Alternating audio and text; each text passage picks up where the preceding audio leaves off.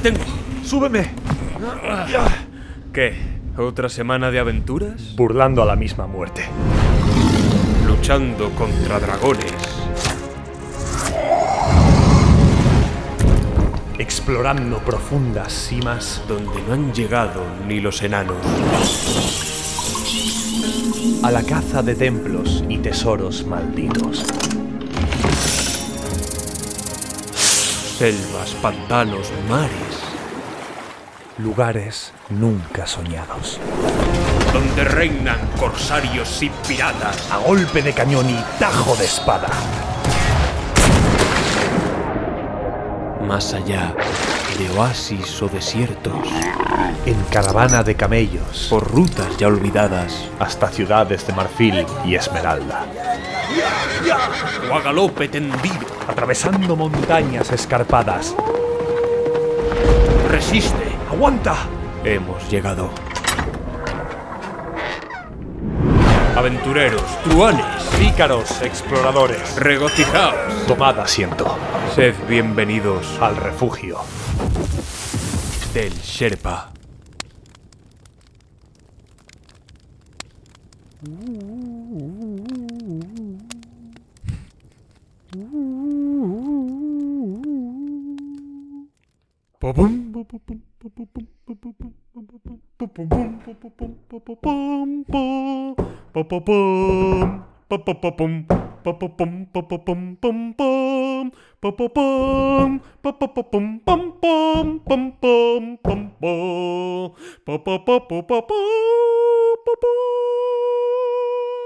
Lo mejor es que si yo no le paro, no le para nadie, ¿eh?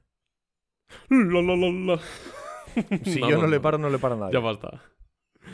Eh, molaría empezar diciendo otra vez, como hemos hecho las, las en tres ocasiones anteriores.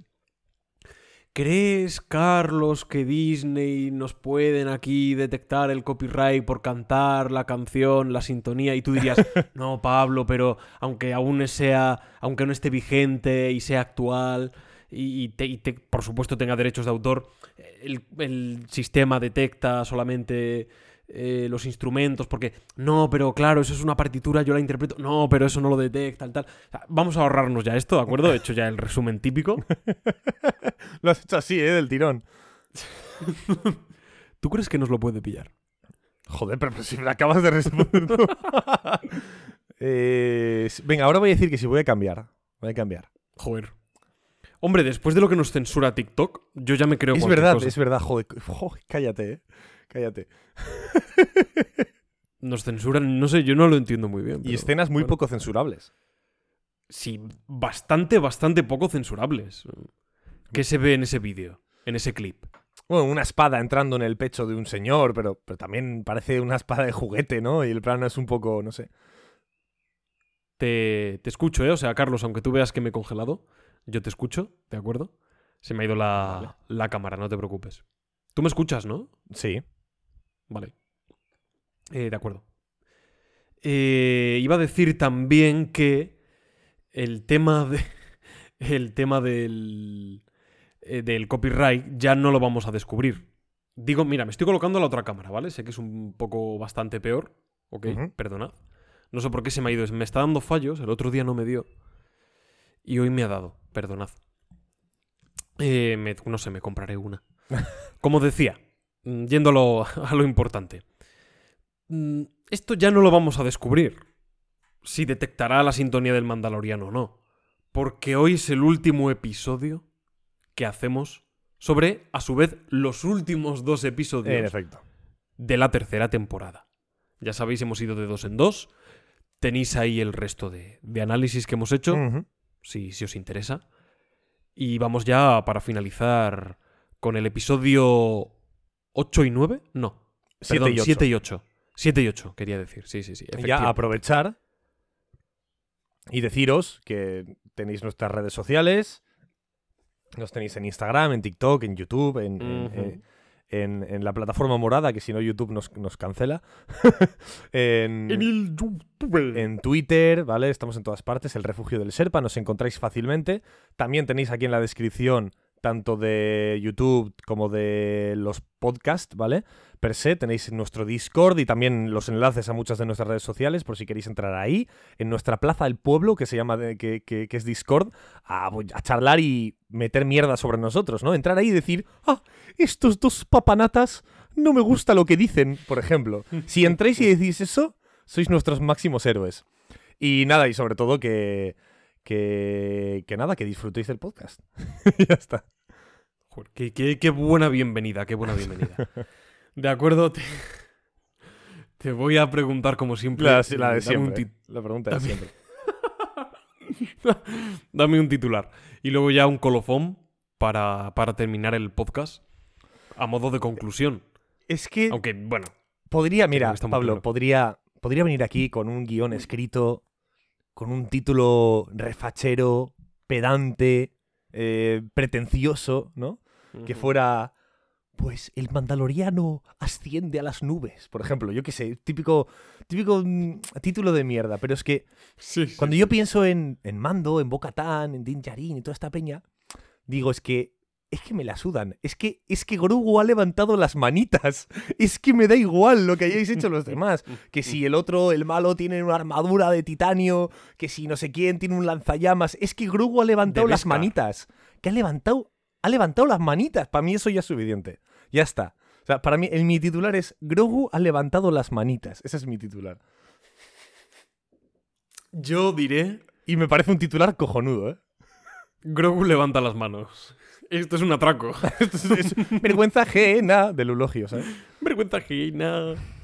Yo como titular voy a decir qué buenas son las escenas de acción del Mandaloriano. Me encantan. Y aquí es que hay acción por un tubo. Es el colofón, es el clímax de la temporada. Así que pues hay combates como, como manda el rey. Que dirían pero- en Alicia en pero, el País de las Pablo. Pero Pablo, o sea, comparado con Grogu dando volteretas en, en las, en las lámparas del techo, enfrentándose a esos tres señores que, que dan más miedo que, que, que, que yo qué sé, que ¿cómo se llama el de Halloween? Este Mi- Michael Myers, ¿no? Michael Myers. Me fastidies. Que Jeeper Creeper. Está súper bien a nivel de, de acción, pero es que yo he visto a Grogu dando volteretas en las lámparas y he dicho, ya está. Es que no necesito más. Bueno, pues tenemos dos titulares maravillosos, fantabulosos. Hay que decir también que estos dos... A ver, todos los episodios del Mandaloriano. eh, todos cuentan una historia mm, que lleva a este desenlace. Pero en eso... Es, decir, todos los episodios tienen una continuación. No es nada nuevo decir esto, pero es verdad que concretamente el 7 y el 8 eh, sí que son muy, muy, muy dependientes el uno del otro. Y sí que el octavo es una continuación directa, no, directísima, del séptimo. Igual que vimos episodios que se podían acotar más, que tenían tramas más verticales, pues aquí ya pues eh, tenemos el colofón, como decía, el clímax, que forma parte de esa trama horizontal que nos ha llevado hasta, hasta aquí. ¿Por qué digo esto? Bueno, porque podemos hablar de los dos como si fuese. como si fuese uno solo, ¿no? Como si fuese el mismo, prácticamente.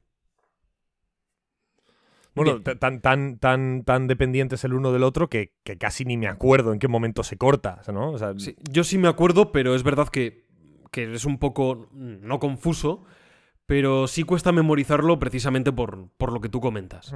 Porque es un continuará, puntos suspensivos en, en toda regla.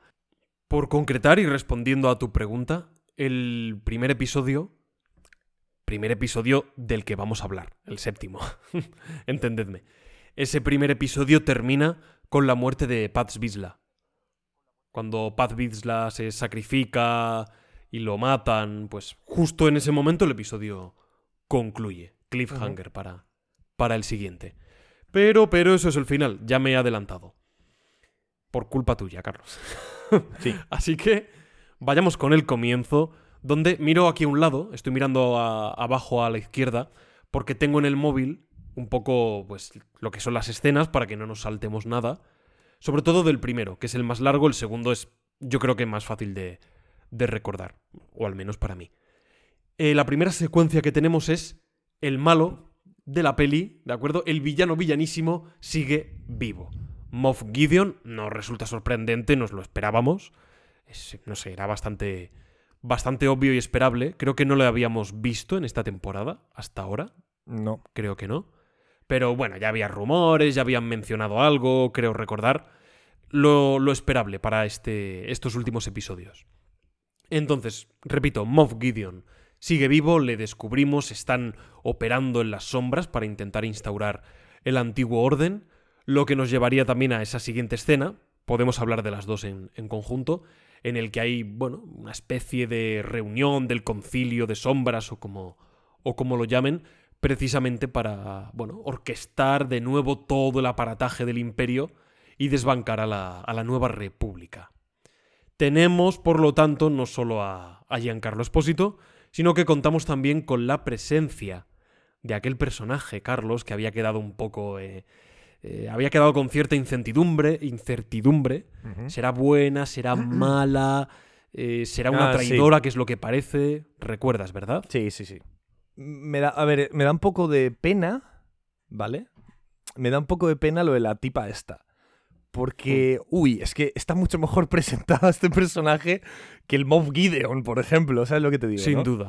Entonces, me da un poco de pena, porque, vale, entiendo que el Moff Gideon, así como figura em, em, Hmm. eh, antagónica, es la más importante com- como perfil del imperio, pero la otra estaba, como, joder, tiene un capítulo solo para ella, que además es espectacular. El capítulo es mm, fantástico, para que al final sea una simple justificación para que aparezca y diga, hola, Moff Gideon, tal. Es que li- literalmente no sirve para nada.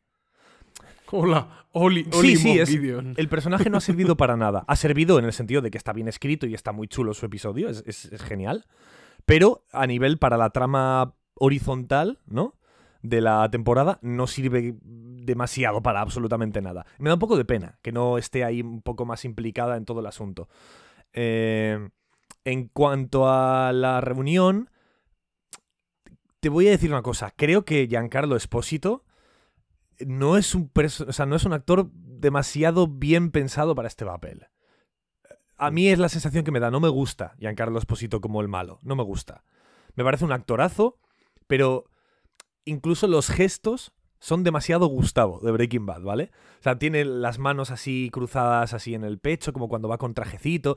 Me parece, para, para ser un tío que va embutido en una armadura y va a pelearse a madrazos con el Mandaloriano y con Boca Tan y tal, me parece muy poco estético y muy mal pensado el, el- el actor. Que es un actorazo de 10, ¿eh? Pero me parece que no está muy bien el casting a este respecto. Fíjate, estoy muy de acuerdo. ¿Verdad? Estoy muy de acuerdo. Eh, Giancarlo es un actor estupendo. De 10. Pero ya no solo es que le hemos visto hacer de villano en otras ocasiones, hasta en un videojuego le hemos visto hacer, hacer de villano. Sí. Y es repetir. Es como algo. Algo que ya has pasado por la freidora y que está muy rico. Ajá. Como el pollo de los pollos hermanos. Pero volver a pasarlo otra vez por la freidora. Hombre, ya es excesivo. Y como tú bien dices, para determinadas secuencias de acción. Resulta extraño. Resulta extraño el aspecto de esta persona como para plantarle cara a nadie. Entiendo la idea. Entiendo que precisamente por esa falta de fuerza, de físico, que él mismo verbaliza más adelante, es un poco lo que, bueno, lo que dentro de ese complejo lo lleva a querer mejorar su propio cuerpo. Y buscar esos clones y esa perfección. Bien, ok. Pero es lo que tú dices, es que no resulta estético. Nada estético, es extraño. Cuando además. es la decisión de casting que menos me gusta. Cuando además creo que el Mandaloriano. O sea, las cosas no tienen por qué ser estéticas, pero el, Manda- el Mandaloriano es algo muy estético. Entonces, Precisamente el Mandaloriano. Claro, precisamente el Mandaloriano es, eh, es una serie que se vanagloria, ¿no?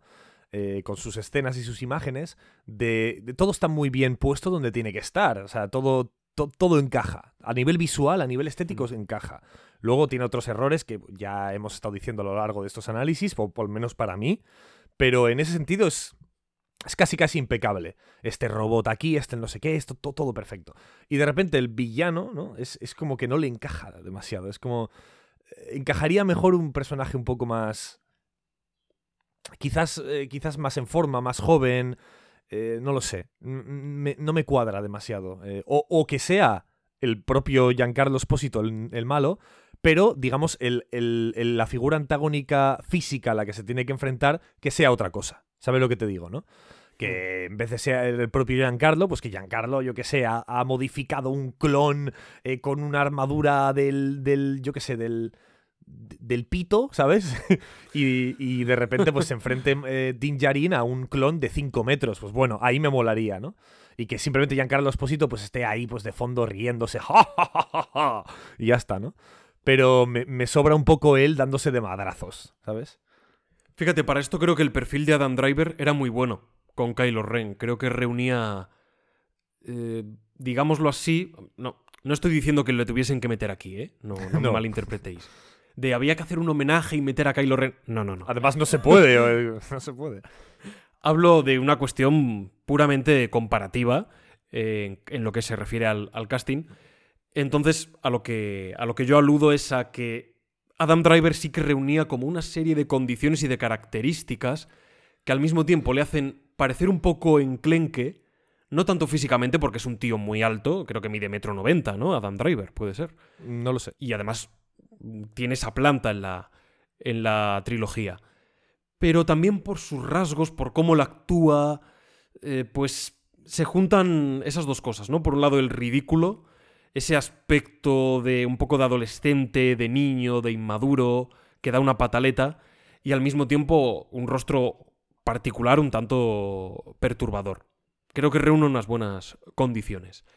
Sí, no, el concepto, el, o sea, el concepto de, de, de, de- de Kylo Ren, que por cierto, las, las secuelas me parecen terriblemente horribles, no me gustan nada, las secuelas de, de Star Wars, pero ese concepto, desde el día que salió la película, desde el día que la vimos, siempre lo he defendido. Me, pareció cojonudo la idea de Está muy bien. La idea de- idea. viene la nueva la primera orden, ¿no? Es como el resurgimiento del imperio, la imagen más física y más mm, concebida por todo el mundo del imperio es Darth Vader, ¿no? Y lo que la gente se espera de Kylo Ren es un Darth Vader. Y a nivel estético es la sensación que da. Lleva un casco negro que no deja verle la cara, que le, mo- le amortigua la voz, se la cambia, eh, con una capa, con una espada roja. Es, es- es un Darth Vader nuevo. Pero se quita el casco y es un chaval. Es un. Es un tío acomplejado, adolescente, eh, con, con, con- Acomplejado es la palabra, ¿no? Tiene un complejo Sí. de que quiere ser como Darth Vader, pero no le llega ni a la suela los zapatos. Y ese con- concepto está muy bien. Mucha gente más bueno, muy fan de Star Wars, pues se quejó, ¿no? De, oh, Darth Vader es mejor. Es que la idea es que sea mejor. Si no lo pillas, pues, pues bueno, allá tú. La idea estaba muy bien, pero luego el personaje estaba bastante peor de desarrollado. En definitiva, que nos hemos puesto a hablar de, Sí, sí, de las perdón. películas y de, y de No, no, no. De hecho, es que tenía bastante sentido y ha sido por mi culpa que he mencionado aquí a, a Dan Driver.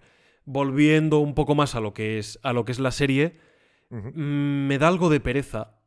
No es nuevo de este episodio, pero ya se confirma y tiene su.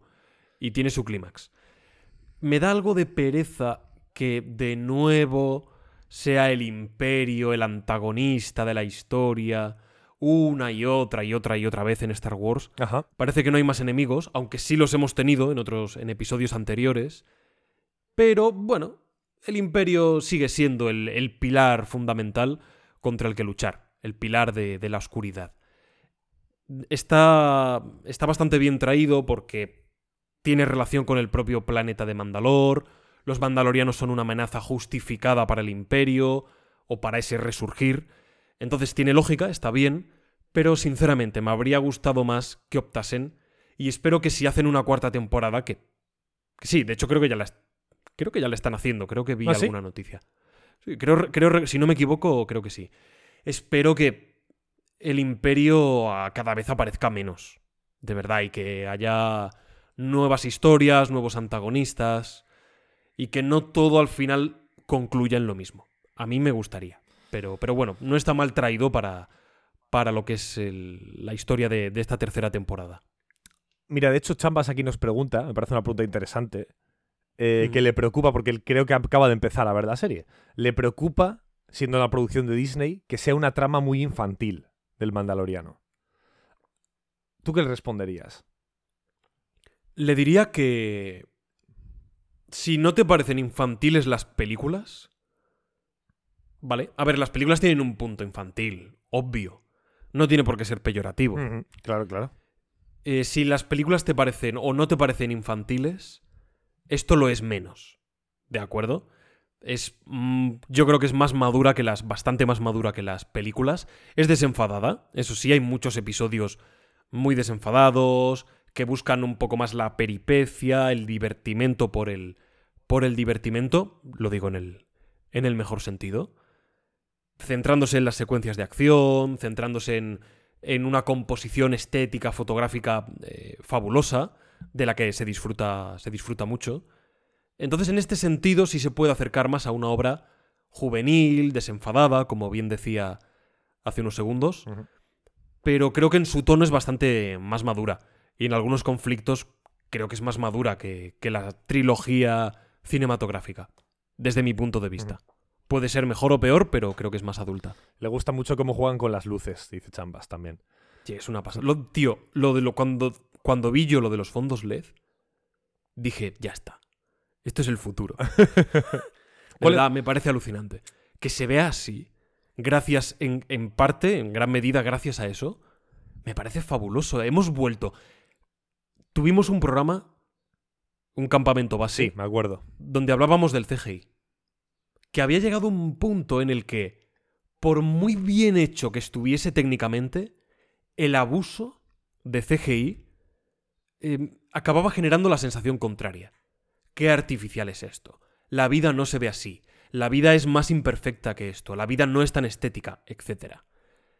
Y en esa época hablábamos de que en la época de los 2000, 2000 y pico, se alcanzó un nivel muy bueno entre lo que era CGI y lo que era imagen real, ¿no? Del propio set, de rodaje, de plató o grabado en exteriores, una combinación muy buena. El Señor de los Anillos, Spider-Man de San Raimi, Piratas del Caribe y, y otras tantas Etc, etc. películas. Claro, de pronto ves el Mandaloriano y yo recupero la esperanza de que volvemos a utilizar elementos de los 80-90, especialmente de los 80, que ya eran fabulosos, y los mezclamos con técnicas modernas, recuperando in- incluso cosas del cine clásico.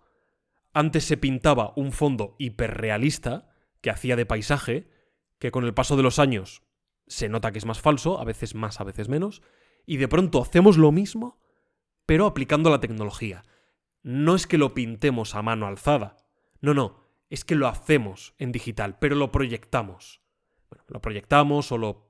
A lo mejor el término no es proyectar, es, Sí. no sé, lo que sé, el equivalente. Y con, con los focos, con las luces, de pronto conseguimos una sensación de realismo, mezclando un poco dos técnicas. Una muy clásica y, una muy... Bueno, no hablemos Muy de nueva, los... me parece- de Me parece los- maravilloso. No hablemos de los animatrónicos. Exacto, es muy- una cosa muy ochentera y es sensacional. Sensacional sin duda. Muy bien. ¿Cuál es la siguiente escena? Eh, ¿Por dónde iba? Habiendo criticado al pobre Mod Gideon, Ah, pobrecito, no, con lo que me gusta Giancarlo, Giancarlo. me encanta.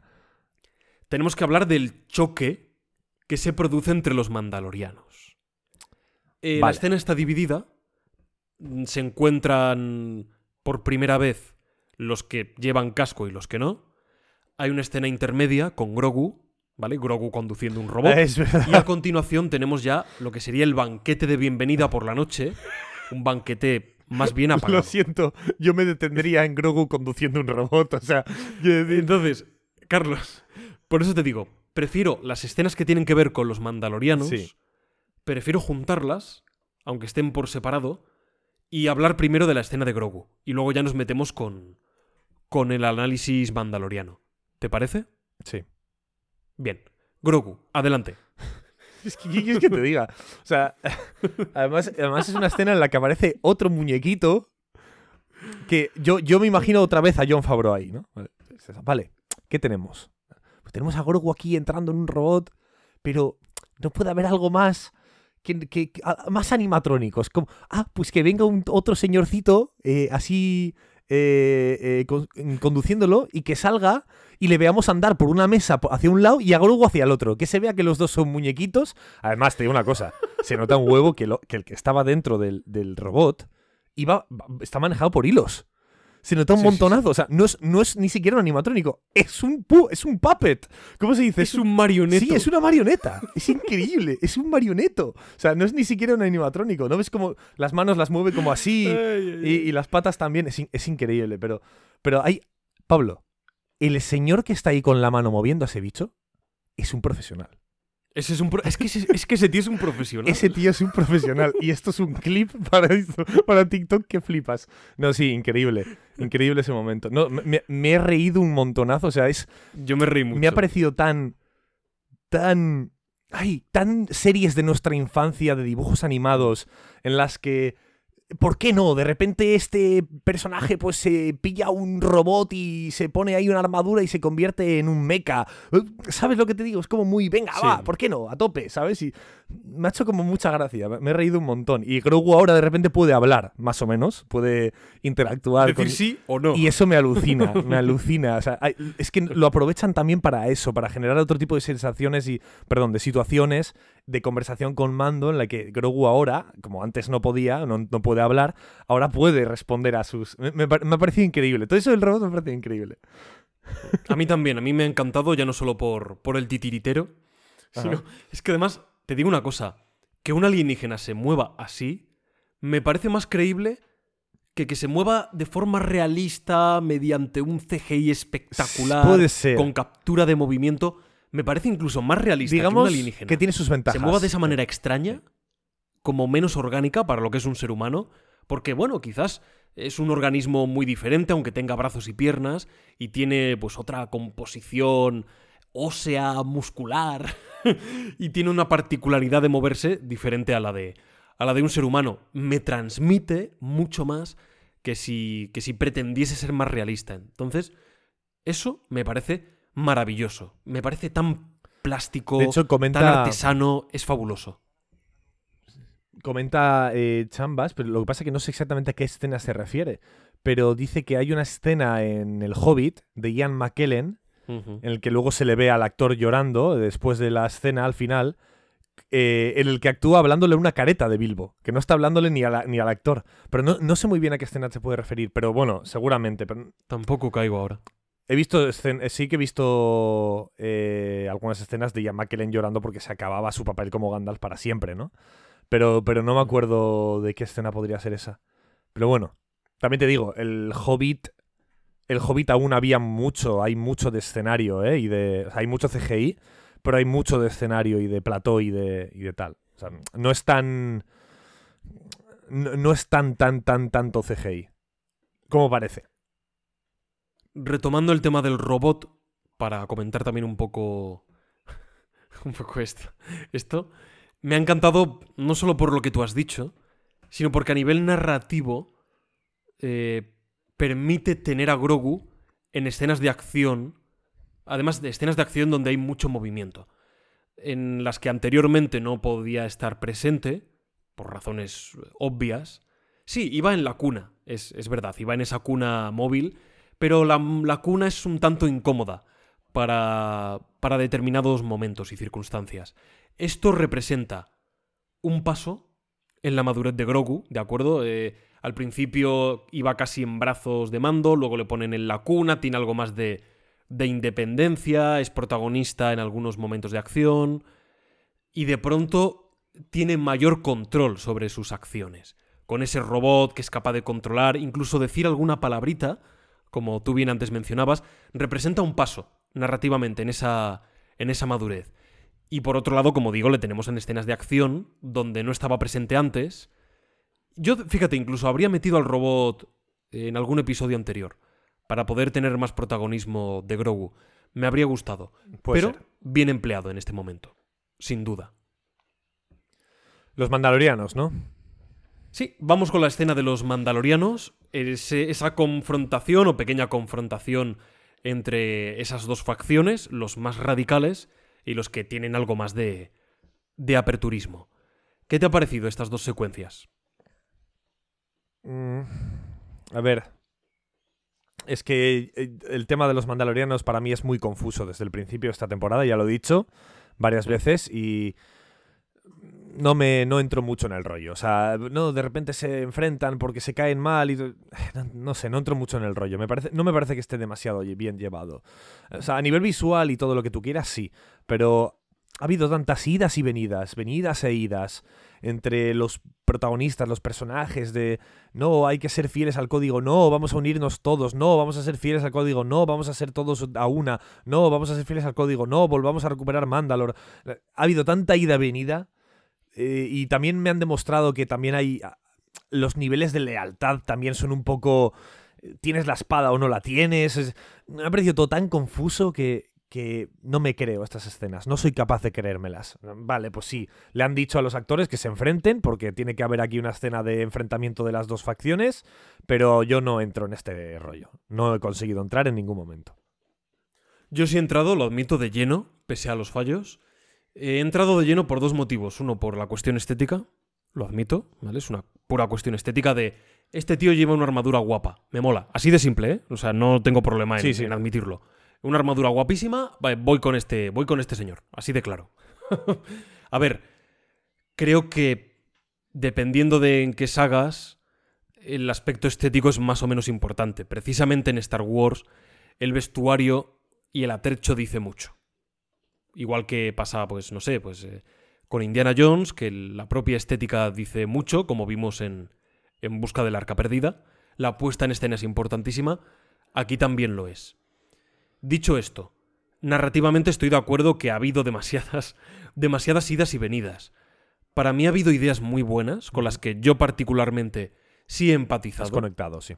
Sí, porque me parecían originales, distintas, contradictorias consigo mismas, y lo digo en el mejor sentido, aunque demasiado contradictorias. Que de pronto la Herrera diga, oye, Bocatán, tú te vas a quitar el casco porque tú vas a caminar entre, entre los dos mundos. A mí esto me encanta, porque te das cuenta de que la propia Herrera es, o sea, tiene ya la mentalidad de o te adaptas o mueres. Por mucho que seamos un culto casi sectario, esta idea me encanta. Ahora bien, sí, casi o totalmente. Cada vez menos porque se han, ido se han ido abriendo. Y me gusta mucho esa transformación. Me gusta mucho esa contradicción como la que tenemos las personas en nuestro día a día, que nos lleva a actuar de forma diferente a la que predicamos, por pura necesidad, por pura supervivencia. Eso me encanta, porque hace los personajes más complejos. ¿Qué ocurre? Que hay demasiadas contradicciones.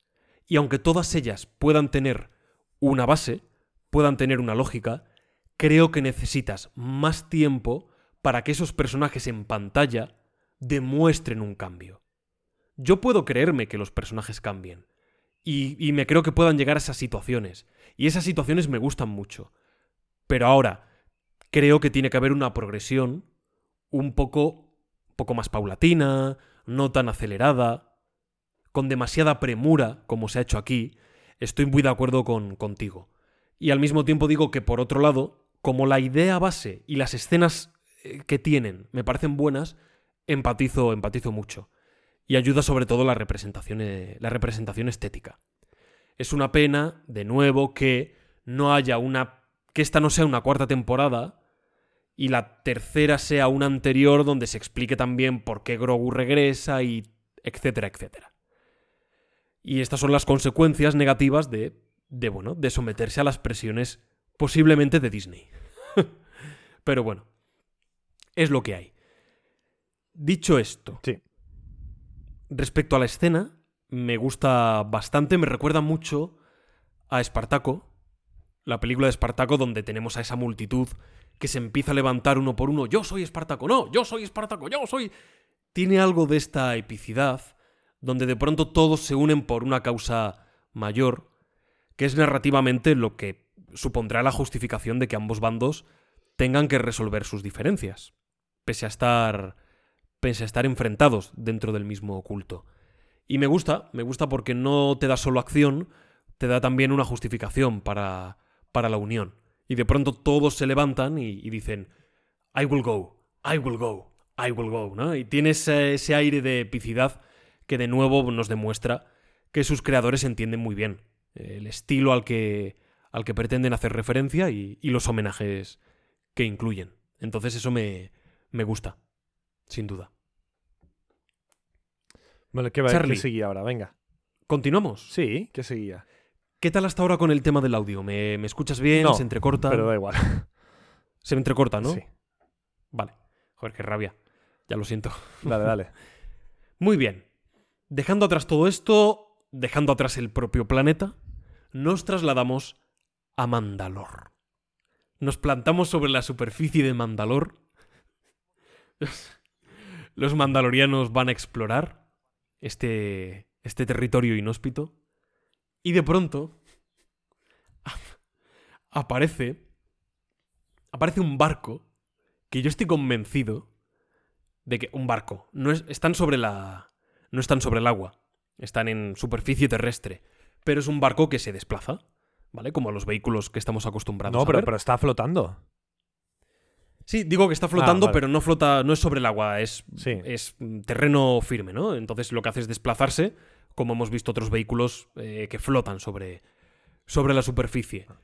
Con la particularidad de que en esta ocasión literalmente es un barco, un velero, un velerito, un barco pirata, que yo en cuanto lo vi, y me imagino que tú, Carlos, viéndolo también, has pensado en mí, Sí. y has dicho, seguro que a Pablo esto, seguro que se está riendo en su casa. y está diciendo, ¡guau! Es un barco pirata. Joder. es que tú ya cualquier cosa, manso. Otra cosa que no me gusta nada esta escena, ¿eh? Cero. ¿No te gusta? Me gusta una mierda. o sea, ¿Y eso? aparecen tres personajes ahí que, claro, se supone que, o sea, preguntan, ¿tenéis comida? Es, que, es, es- muy, es muy confuso. Son Hmm. tres mandalorianos que llevan vagando por la superficie de la Tierra de Mandalor desde que terminó la guerra. Claro, estos son unos cuantos años, ¿eh? Estos son unos cuantos años. Y justo ese día se ponen enfermos y necesitan cuidados. O sea, hay algo muy raro aquí. O sea, hay algo que está mal rodado a nivel de guion o lo que sea. Te das cuenta de que los, los encuentran y están algunos en una salud muy deteriorada y tienen que llevarlos a la nave para curarlos. Después de tantos Sí. años ahí vagando en la Tierra, hoy necesitáis cuidados intensivos porque estáis a punto de morir. No, no creo que sea tanto cuestión de hoy, ¿no? Sino que es que llevan ya bastantes penurias pasadas, ¿no? Con el paso de los años. Pues estaban, O sea, estaban no, no creo que sea una cuestión puntual, sino Hostia. más bien general. Ya, pero dicen que están en estado crítico algunos y es como, Mm. joder, eh, no sé, es, es muy raro y además nos luego nos dicen que tienen, tienen almacenes de comida y de provisiones por todo el, por todo el globo y tienen lugares en los que descan- descansar y tal. No, lo entiendo. Es, es muy, es muy confuso. Es muy confuso. Me resulta muy extraño. Es contradictorio. Fíjate, a mí, a, mí no me resulta tan extraño en este sentido. Más bien lo que, lo que más lamento aquí es, eh, de nuevo, lo repentino que resulta. Volvemos a lo mismo. ¿Me gusta el cambio de la Herrera? Sí. ¿Es repentino? Sí. ¿Deberíamos haberla tenido más tiempo en pantalla? Sí, por favor. Quiero, además, me gusta el personaje de la Herrera. Me ocurre lo mismo. Ah, que hay mandalorianos aquí. Vale, ok, me, me cuadra, puede haber supervivientes. Como explican, han, sembrado algunos campos de cultivo ocultos, porque no pueden vivir ni en la superficie, ¿de acuerdo? Pero tampoco en las profundidades. Entonces, es como que están eh, sometidos a vivir entre una zona intermedia, ¿no? Sí en la superficie, vagando por ella y teniendo que buscar algunas zonas algo más ocultas. Bien, me- ok, me, me cuadra. Pero, joder, de pronto les encuentran en este episodio. Eh, ¿No habría molado más que hubiese ya indicios de vida mandaloriana, que hubiese podido resistir y que esa es una de las razones que les llevan a explorar el planeta? Oh, hemos descubierto que hay una señal mandaloriana, no es posible, pero debe de ser algún artefacto que se ha encendido de... Por ejemplo, ¿no? Pues creo que, creo que habría estado mucho mejor sembrado y que habría tenido más, más lógica. Ahí, est- ahí estoy de acuerdo. Lo que es la escena en sí misma, me gusta bastante cómo está rodada. Se aproxima un barco. Son amigos, enemigos, son mandalorianos, sí, pero ¿quiénes son? Hablan desde la lejanía, no les vemos, hasta que deciden despegar, les vemos en ese contraluz, aterrizan sobre la, sobre la superficie. toda esa puesta en escena me gusta, me gusta mucho. Eh, le da mucha presencia y luego con, con la propia estampa, con la propia estampa del, del barco. Es algo que si lo hubiesen hecho bien, a nivel de progresión narrativa, habría sido fabuloso, porque las escenas que tienen me parecen estupendas. Continuemos, continuemos, porque si hemos estado en la superficie de Mandalor, Ajá.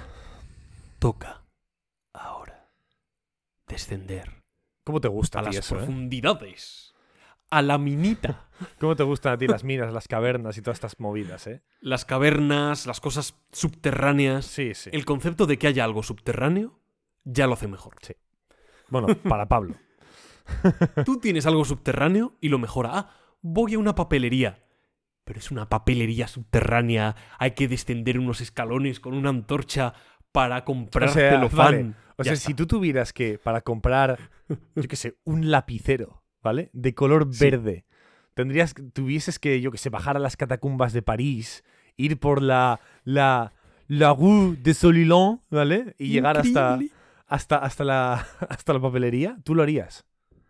Pero no te quepa la menor duda. Y, incluso si te puedes encontrar por ahí con, con yo qué sé, con el monstruo de... de con Bagul, Chula. con Bugul. No, no, no. Con. Ay, ¿cómo se llamaba el de la peli? Eh, La Tube. La tube, eso. La tube. si me encuentro con la tube, también. Yo, yo bajaría a comprarme. A comprarme el lapicero allá abajo. Qué, qué- qué bobo eres. Bueno, vale. Las Y cavernas de esta manera mandalorianas. descendemos. Descendemos a la forja Sí. de Mandalor. Donde les tienden una emboscada. Ya hemos visto con anterioridad que precisamente el Moff Gideon, eh, que por cierto debe de ser catalán, porque le ponen el artículo delante del nombre, ¿de acuerdo? no le llaman Moff Gideon, es el Moff Gideon. Pero Vale. Me hace gracia. Es que en, en Cataluña se le pone el artículo al, al, al nombre. Y me, me me mola mucho, me mola mucho esto. Eh, pues ya hemos visto que el, el Moff Gideon, mm, bueno, quiere acabar con los mandalorianos, son un problema para el resurgir del, del imperio. Y en cierto modo, de, cier- de cierta manera entendemos el porqué. ¿De acuerdo? Es gente que a nivel de combate, de lucha, son de lo mejor de la galaxia. Efectivamente. Pero quizás hay algo más. ¿no? Yo, yo, yo, pensé, yo al menos dije, vale, los mandalorianos son un problema, pero tampoco tanto, ¿no? O sea, quiero decir, van a recuperar su, su planeta. No sé hasta qué punto pueden ser relevantes. Bueno, sí, me pareció un poco raro. Cuando ocurre lo que ocurre en esta escena, entendí de forma rotunda el por qué suponía un problema. No es solo porque sean combativos y los puedan tener en su contra, es que hay algo más. ¿no? Y es lo que descubrimos aquí. Y la verdad que me gustó bastante esa revelación. Me, me gustó mucho porque venía a justificar eso. Y luego, pues oye, eh, tiene su parte de, de sorpresa. Carlos me mira en plan, ¿de qué estás hablando? Sí, sí, literal. No, no sé de qué me estás hablando. Sí, que dentro de Mandalor es donde está la base. La base del imperio. Eh, ¿Tú crees que es por eso? Claro. Porque quieren reconquistar Mandalor. Dice, por eso les supone. Es un doble problema. Primero, porque los mandalorianos recuperen poder. En segundo lugar, porque, vaya por Dios, nuestra base está en Mandalor. Ya, no bueno, podemos permitir sí. que lo recuperen. su base de investigación, ¿no? O sea, tampoco parece Claro, una, base que además muy importante. La idea está muy bien, sí. porque ¿quién querría regresar a un planeta que está contaminado? No es cierto. Pero nadie querría volver allí. ¿Qué mejor sitio donde ocultar algo, no? Entonces me, me gusta mucho esta, esta idea y me ha resultado un tanto sorpresiva. Pues es una revelación que he disfrutado, está, está bien sembrada. Así que perfecto. Por mi parte. Respecto a la emboscada, a esta escena de combate que de la que parece que salen airosos, es mentira, hay una segunda trampa preparada. ¿Qué te ha parecido? Entiendo que si no empatizas del todo, pues eh, es un poco más indiferente. ¿Qué segunda trampa? La yo recuerdo la de, bueno, la de la forja y luego la de las Hmm. compuertas, ¿no? Eh, exacto. Si digamos que sufren la emboscada, Vale. se retiran los enemigos, parece que han ganado, pero no. Hay unas, digamos, una segunda emboscada donde ya les, les acaban por, por atrapar. Vale. Eh, ¿Qué, qué, me tal esa escena, no? Que es lo de Bas Bixla, ¿no? Sí, opinión o algo. Es la de Bixla, ¿no? Sí, la de, la de Paz Vizsla. Es que empatizo muy poco, efectivamente. Empatizo muy poco con este señor. O sea, me, da- me- me da absolutamente igual este señor. Te lo digo de verdad, ¿eh? O sea, que se- yo cuando estaba muriendo yo dije, bueno, pero yo quiero seguir viendo a Grogu. O sea, déjenme, déjenme, déjenme en paz. en paz, señor. O sea, mi opinión, cuando algo no me gusta en el Mandaloriano es déjenme seguir viendo a Grogu. O sea, de- te lo digo de verdad, si el episodio fueran 40 minutos del Grogu moviendo las manitas, para mí, o sea, para mí es un 9,9 de, de 10. Porque el 10 es el Señor de los Anillos y eso no se puede superar. Pero el 9,9 sería Grogu moviendo las manitas. Así. Ya está. Entonces, esa, esa es mi opinión de la escena de Paz Vixla. Que además, Vale, a ver, iré yo, en- sí, a iré ver, yo a ver. entonces. Bueno, nos hemos saltado lo de la, lo de la Boca Tan sincerándose, ¿no? Uy, Pero bueno, uy, uy, uy, la he liado, si lo he dicho antes. Pero lo puedo, lo puedo, lo, lo voy a hilar. Lo voy De a hilar. Uy, perdón, eh, fallo mío, que lo tenía aquí apuntado y, y me lo he comido. Eh, Sí que me gusta y está más o menos bien retratado el, el carácter tozudo y cabezota de los mandalorianos. Y eso me gusta, está guay. El Bixla este, a pesar de que de alguna manera está sacrificando su vida porque los demás escapen, eh, no se va a rendir. O sea, eso me mola. Es como, sí, sí, yo me quedo aquí con todos vosotros, yo solo, pero a lo mejor os gano. Y efectivamente, ¿no? De repente gana a todos los troopers que hay ahí. Y incluso se queda sin. O sea, la, máquina, la, la Gatling esta se le recalienta y la lanza. Y, acaba dándose de madrazos, ¿no? Pero luego aparecen tres señores pues, mucho más tochos. Y, y, y aún así, el tío, pues nada, co- coge un cuchillito que vi- vibra, coge no sé qué y se intenta seguir escabeando. O sea, esa, esa, actitud tozuda sí que me, me gusta cómo está representada. Y hilando un poco con lo de. Con lo de Bo-Katan, también me gusta que esa revelación realmente sí se siente como algo poderoso, es algo potente. Porque Bo-Katan no es la líder de, de la tribu de los ovitos, ¿vale? Es la líder de los mandalorianos. y los mandalorianos son personas muy. eh, primero, muy leales, muy tozudas, muy cabezotas. Y hasta el punto de, de que nos vamos a morir, nos da igual, no nos vamos a rendir en la vida. Y de pronto, su líder, o su quien, fues, quien fuera su líder, o quien fuese su líder, o quien es su líder ahora para algunas personas, eh, les, les dice y les, les joder, joder, le- les revela Les que revela. ella Mm. intentó eh, negociar una rendición con el Moff Gideon. Claro, es una, es una. Para los mandalorianos, es una información muy poderosa. Muy potente. Y ahí yo creo que sí que está. Está bien. Esa, escena está guay. De nuevo, sí, es una buena revelación, tiene su justificación por la relación que han mantenido los personajes, resulta, resulta impactante, afecta también a un nivel a un nivel emocional y aquí funciona por una razón muy simple, que es que Bo-Katan ha estado el suficiente no, no, no es no que ha estado el suficiente tiempo en pantalla, es que ha sido muy protagonista en esta temporada, ha sido muy muy protagonista la hemos visto ya con anterioridad. Podemos hacer, podemos establecer una comparativa entre quién era y quién es, incluso entre quién será o quién debería de ser, qué esperan de ella. Ese tiempo, ese recorrido paulatino, es lo que permite que esta escena no sea repentina, resulte creíble y que además emocionalmente tenga un impacto, tanto para los personajes que le rodean como para nosotros espectadores que lo vemos de forma externa y tenemos que, empatizar. Esto es lo que no sucede con, otros personajes, véase la Herrera. No estoy queriendo decir que la Herrera tenga que ser coprotagonista al nivel de Bocatán para poder llegar a esta conclu- No. Pero hombre, alguna escena más sí tendría que tener. Hay Sí. términos medios, ¿vale? No, no todo es absoluto. O eres anecdótico o eres protagonista. No. Hay términos medios en función de lo que quieras contar y de, de la relevancia de ese personaje. Yo creo que la Herrera la merecía. Incluso Pabs Vizsla en algún, en algún momento. A mí sí me afecta su muerte, eh, especialmente porque sabíamos algo más de él, tenía hijo, tenía una familia, de hecho hasta les acompañamos en, en búsqueda y rescate de su hijo, precisamente, del de, del de Paz Vizsla. Entonces sí me afecta y me da pena que él, que él muera. Me gusta también que suceda, porque creo que es necesaria alguna muerte mandaloriana. Hemos visto muchas escenas de acción fabulosas, pero donde no se sufre tanto como yo creo que se debería. Y aquí, por primera vez, sí veo un sufrimiento real por parte de los mandalorianos. Sí veo que hay una serie de heridas, de daños y de bajas que son significativas. Hay otros que mueren, pero representados sobre todo por la figura de, de paz. Y eso me gusta. Los mandalorianos llevan Beskar, pero también pueden morir, y vemos que algunos de ellos mueren. Caen por el precipicio, son acribillados, etc. E incluso los propios protagonistas lo pasan mal. Lo pasan peor que en combates anteriores. Pero no te, no, te su- no te- ¿no te parece que hay una ligera incongruencia en este episodio? Que aparecen esos troopers amandalorianados eh, con armaduras de Beskar también, ¿vale? Pero hay algunos que les, daban, les dan dos tiros y los matan.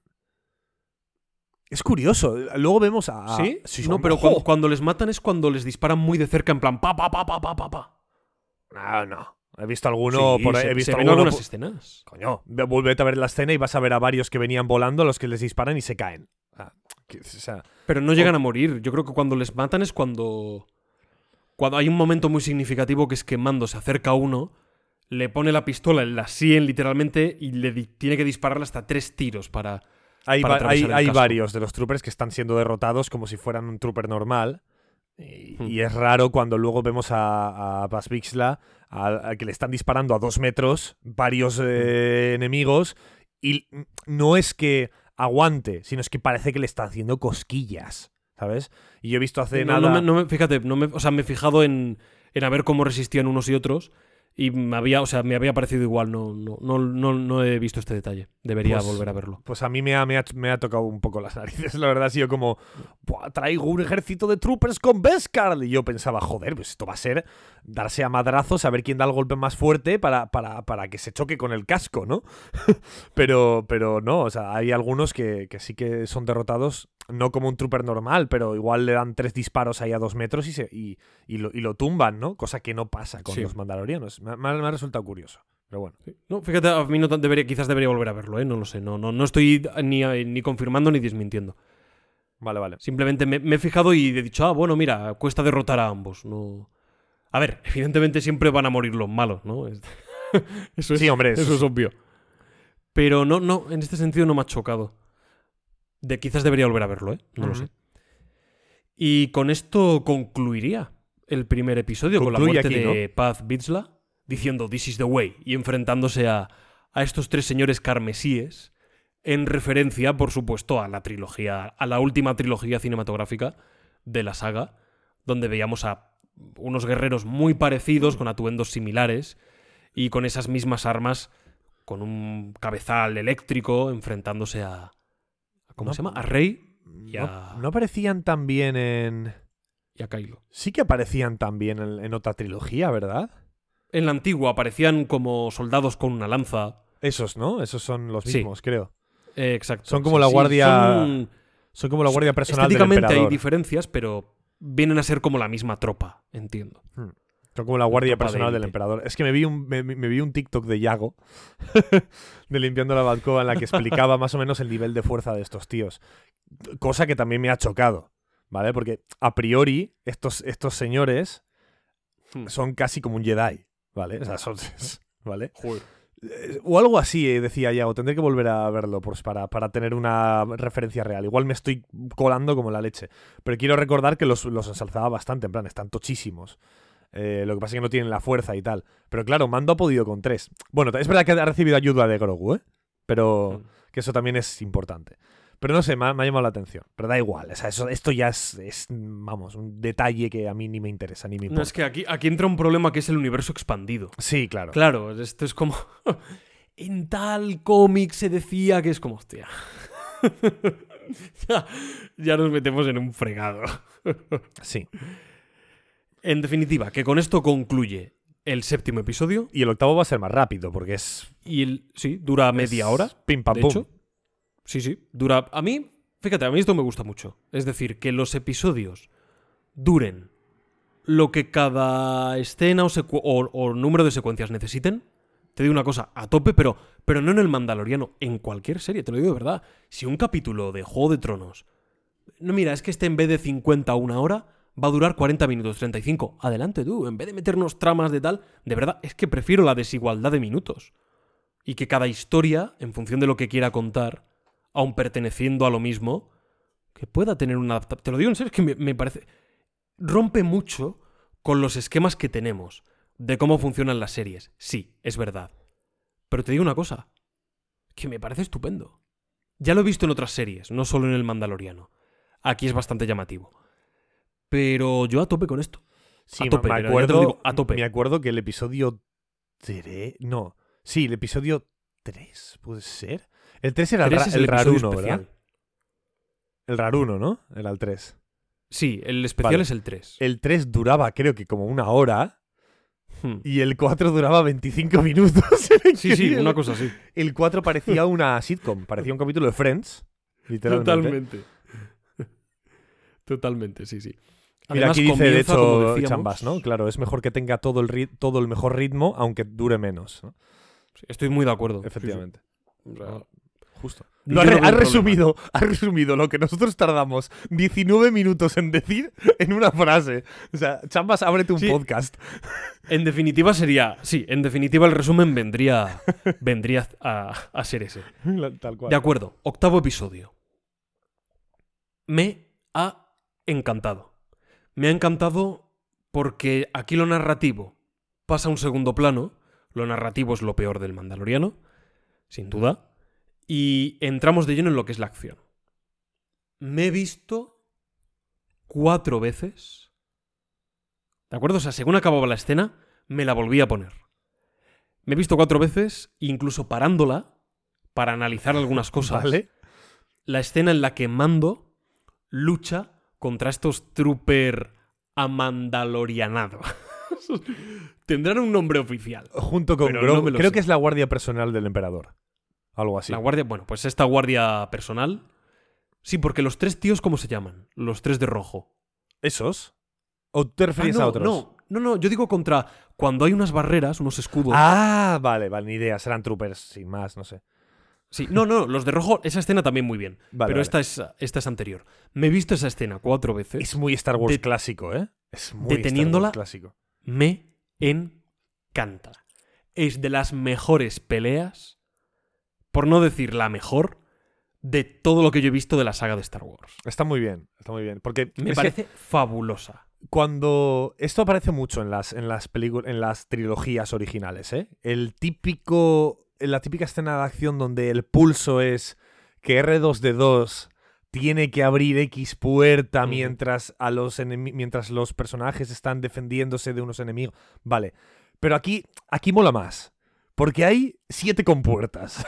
¿Vale? Que dirás. ¿para qué quieres siete compuertas? Bueno, es est- estético. Eh, bueno, y tendrá su, puede que tenga su porqué, pero en el Mandaloriano algo bueno que tiene es que le da igual. Mandaloriano dice, mola más poniendo siete compuertas y dos troopers en cada, en cada una de las compuertas, pues ponlo así, da igual, porque esto es estético, esto es acción y esto tiene que molar así, y punto. Y eso me gusta.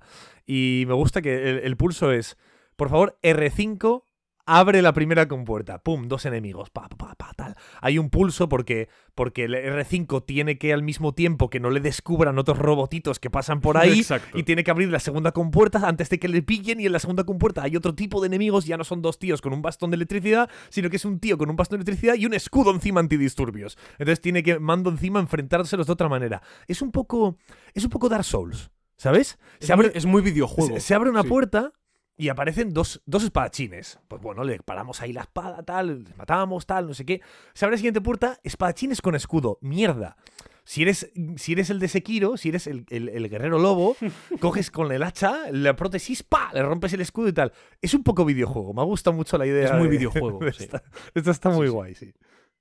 Me ha encantado. Además, cómo está rodado es, es una pasada. Lo he visto, lo he, lo he detenido en plan, tío, ¿por qué, por qué esto está tan bien rodado? ¿no? A, mí, me gusta mucho entender estas cosas en comparación con otras películas que pueden estar peor. Y otras también que pueden estar igual de bien o, incluso más.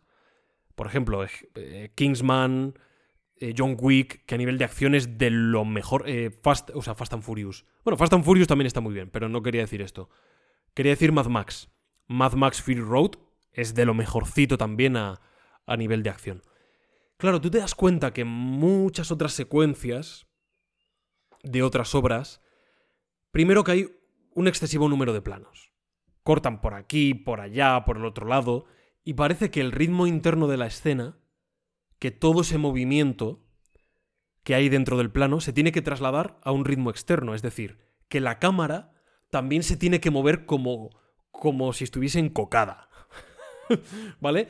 Y tiene que, eso, pues ir a un ritmo igual de velocidad. Y es como, eh, no. no, señor. La cámara puede estar quieta. Incluso puede hacer un leve paneo, pero suave. Y que lo que se mueva a gran velocidad sean los actores con su coreografía. Y esto es lo que sucede en esta escena. Hay un menor número de planos, por lo tanto el montaje es más fácil, los planos aguantan durante un poco más de tiempo, y me he fijado en una cosa también, que es que esto lo hago siempre, no solo con el Mandaloriano. Pero da igual, me gusta resaltarlo cada vez que lo hago, cuando veo que, está muy bien hecho.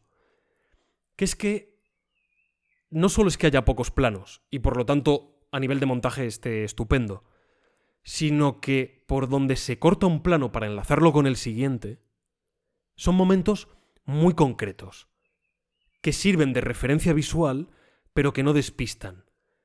No suelen cortar el plano cuando hay un golpe. Suelen cortarlo tomando como referencia otro movimiento que o precede a un golpe, ¿de acuerdo? O lo... ¿Ahí cómo sería? Iba a decir o lo antecede, pero lo antecede es lo mismo que precede.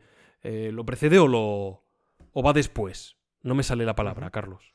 Eh, lo. Uf, Es que me da mucha rabia cuando no me sale a mí palabra. tampoco, a mí tampoco me sale. Bueno, cortan tomando como referencia un movimiento que o bien preceda a un golpe, Bueno, lo, lo sigue, ¿no? Sí, o lo sigue, o lo, o lo continúa. Por ejemplo, Mando levanta la porra para golpear a uno de los enemigos. Corte a otro plano de Mando con la porra en alto, ¡pum! golpeando. Tenemos la referencia visual de la porra en lo alto. Otro plano más adelante. Mando se desplaza por el suelo, hace como un barrido, y antes de que dispare a nadie, corte a Mando cogiendo la pistola, continuando con ese barrido, y entonces ya los disparos los vemos todos de continuo.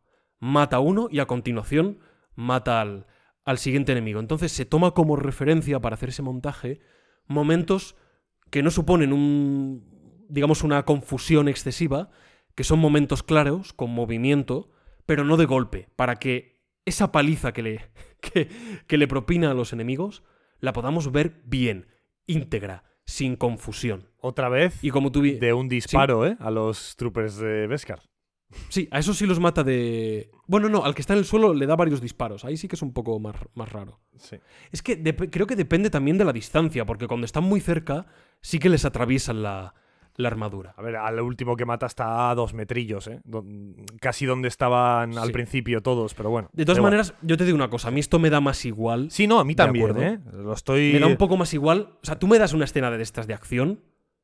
Si Mando saca una cachimba y se pone a golpear con ella y lo haces así de bien, es como, mira, que saque un patito de goma, si quiere. Pero sí, te entiendo. te A ver, entiendo. a me da un a poco mí- más a igual, mí pero. generalmente, a se agradece. A mí generalmente me da, más, me da bastante igual también, ¿eh? O sea, al final hay otras cosas más importantes. El problema es que aquí se ha presentado como algo muy importante. O sea, en Sí, este eso episodio, es cierto. en el episodio anterior Eso se ha cierto. presentado como el Moff Gideon se está creando su ejército de clones. Bueno, clones no son. Bueno, troopers con, con armaduras de Beskar, al igual que los mandalorianos. Hombre, yo me esperaba notar esa diferencia. Y en alguna escena, algún, en algún momento se nota. En algún momento. Pero el resto es, uy, me han dado un disparo, me muero, ¿sabes? No sé. eh, eh, sí que lo, lo- lo veo un problema en ese sentido. Es- eh, Hmm. Si simplemente me dices, oh, son. Eh, son más fuertes que otros y se los cargan igual, pues tampoco me importa mucho. Pero si parte del, del- del conflicto es Moff Gideon está creando con el Beskar de los Mandalori- Mandalorianos tropas mejoradas, hombre, me gustaría que de verdad se notara, ¿no? Un poquito más. Pero bueno. Sí, porque al final forma parte de la narrativa. Es algo, es algo reseñable. Porque lo han querido los guionistas. Eso, Sí. es, eso es verdad. A mí no me ha llamado tanto la atención porque sí que quizás en comparación con otros combates he visto que, esto- que estos eran significativamente más duros. Entonces he pensado, ah, claro, llevan armaduras más tochas, pues es más difícil, es más difícil derribarles. Sí. También me encanta el momento en que los dos. Este momento es genial. En que Mando y el enemigo se ponen con el escudo a, a dos metros de distancia y se empiezan a disparar a esa. a esa distancia tan corta. Me ha molado mucho. Claro, es que son tiroteos a muy corta distancia. Me parece muy interesante. Para. Los tiroteos suelen ser a distancias medias largas. Sí. Y este, sin embargo, es a distancia muy corta. Precisamente por las armaduras. Esta, esta idea me gusta. Me gusta bastante. Es una cosa muy original. Hacer tiroteos a esta distancia. Pero es que se supone, se supone que, bueno, pero esto ya es cosa del universo expandido. Yo no tengo ni idea del universo expandido. Yo todo lo que sé, Yo menos. todo lo que sé me lo cuenta limpiando la Batcueva nuestro amigo Yago. O sea que, y sí que vi que el Beskar se supone que, que puede aguantar el, eh, una, una. Sí, por lo visto, sí. Por eso- Yo por solo lo he eso- leído alguna vez. Por eso los mandalorianos, en- y por eso incluso en las películas, ¿no? Cuando se enfrenta eh, Obi-Wan con Jango, Jango Fett o Boba Fett, uno de ellos, creo que es Jango Fett el padre. Coño, el Jango Fett le da una, le da una pelea de la leche, porque los mandalorianos son, son, son, son gente muy bien entrenada y su armadura le, le puede proteger de, lo, de, la, de la espada láser, ¿no? Por eso no sé, yo me esperaba que, claro, si yo veo a Paz Vixla ahí, que, que, que le están reventando, destrozando a disparos láser, ¿no? Y le están haciendo cosquillas, yo esperaba algo igual de los troopers.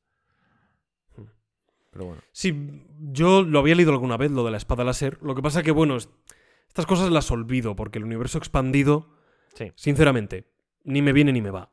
Sí. Sí me interesa más que otros universos, de otras sagas o otras franquicias, pero, repito, yo prefiero ceñirme a la serie que sale, la película, juzgarla, porque si no ya te metes en un mundo que no te interesa tanto, que es muy confuso y donde pues se empiezan a dar posiblemente diversas incoherencias. ¿De acuerdo? Sí. Avanzando un poquito más, encaminándonos ya al final, al final de todo, final de la temporada, de este análisis, de, de esta, de esta serie de cuatro episodios, de estos cuatro podcasts, analizando el final de, de todo, el final de la humanidad, De la humanidad. el fin de los tiempos. El fin de los tiempos. Pues tenemos, como tú bien decías antes, otra pelea contra los señores de Carmesí. Para mí son los señores de Carmesí. Mo- mola el nombre. Los, los Don Carmesíes. Con Grogu saltando de una lámpara a otra. Es increíble. Y, Ya y está, no, no, Grogu- pasa a la siguiente escena. Ya está. ya está. O sea, pasa. Me ha gustado mucho aquí una cosa, que es que Grogu interviene en el combate, ayuda al mandaloriano, pero tampoco se han flipado. Es decir, Grogu sabe utilizar la fuerza, cada vez la ha ido utilizando un poquito más. Yo me habría gustado ver una progresión eh, un poco más detallada, pero bueno, como con otras cosas de la Ah, serie. los episodios que te has saltado del libro de Boba Fett. Ya, pero es que para mí eso no existe. ya, ya lo sé. lo sé. Me habría gustado ver una. Eso, una progresión un poco más concreta, con escenas, con secuencias de entrenamiento, de práctica. Pero no se han flipado, que es lo que me gusta. No han puesto que de pronto Grogu es capaz de hacer locuras. No, puede empujar a un señor, mínimamente desestabilizarle. Tampoco le lanza contra la pared o le estrangula a lo, a lo. Y puede, por supuesto, atraer un objeto, ¿no? Arrastrarlo por el suelo. Ni siquiera atraerlo y que alguien lo coja, ¿no? Arrastrarlo un poco por el suelo, unos metros, para que esté más alejado del enemigo. Creo que es muy acorde, creo que tiene mucha lógica con lo que Grogu podría hacer. Y resulta útil. Sí, y sí. esto me va a venir muy bien para explicar algo que tiene que ver con Indiana Jones. No lo voy a hacer hoy, claro está. Lo voy a hacer cuando analicemos Indiana Jones y el Templo Maldito. Y el templo prohibido. Y el, y el templo prohibido. Lo analizaré en esa película porque es una película que tiene bastantes errores y que me encanta, ¿eh? Y, ti- y tiene más aciertos que errores. Pero entre sus errores, un- uno de ellos tiene que ver con la utilidad, ¿vale? La utilidad que, que tiene un personaje dentro de algunas secuencias para la propia trama en función también de sus debilidades. ¿De acuerdo? Y cómo todo ello se puede equilibrar consiguiendo un término medio en función de las escenas que tú plantees. Esto es como en un videojuego. Si tú en un videojuego le das al protagonista un arco, joder, pues no le voy a meter en, en Call of Duty.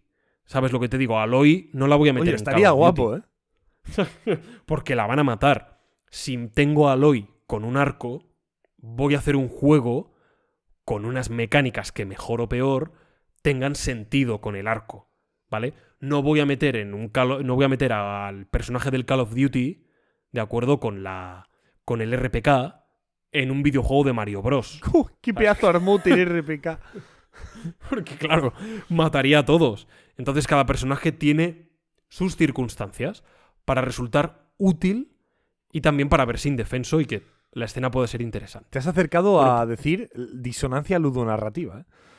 Disonancia- No lo he dicho, pero podría haberlo dicho. Podrías sí. haberlo dicho, sí. Eh, dicen por aquí por el chat, eso de la progresión no funciona para Disney. Ja, ja, ja. Saber controlar la fuerza se nace, no se hace. Ay, Es verdad. No, pero, pero es Grogu. ¿Sabes qué, qué escenas de Grogu echo de menos, tío? ¿Cuál es? Echo de menos el mandaloriano llegando a la nave y que Grogu está ahí jugando con su bolita de la palanca. Eso es increíble, tío. O sea, que cada, que- cada- en cada episodio había una escena de Grogu coge la bolita de la palanca del mandaloriano, Cierto. se pone, se la mete en la boca, se pone a jugar y, y, y Mando se la tiene que quitar y la tiene que volver a poner y le tiene que reñir. Lo echo de menos, tío. Esa parte tierna que funciona muy bien porque es lo que a Mando le, le hace regresar Sí. a por, a por Grogu. En la primera temporada, Mando coge la bola, la mira y sale de la nave.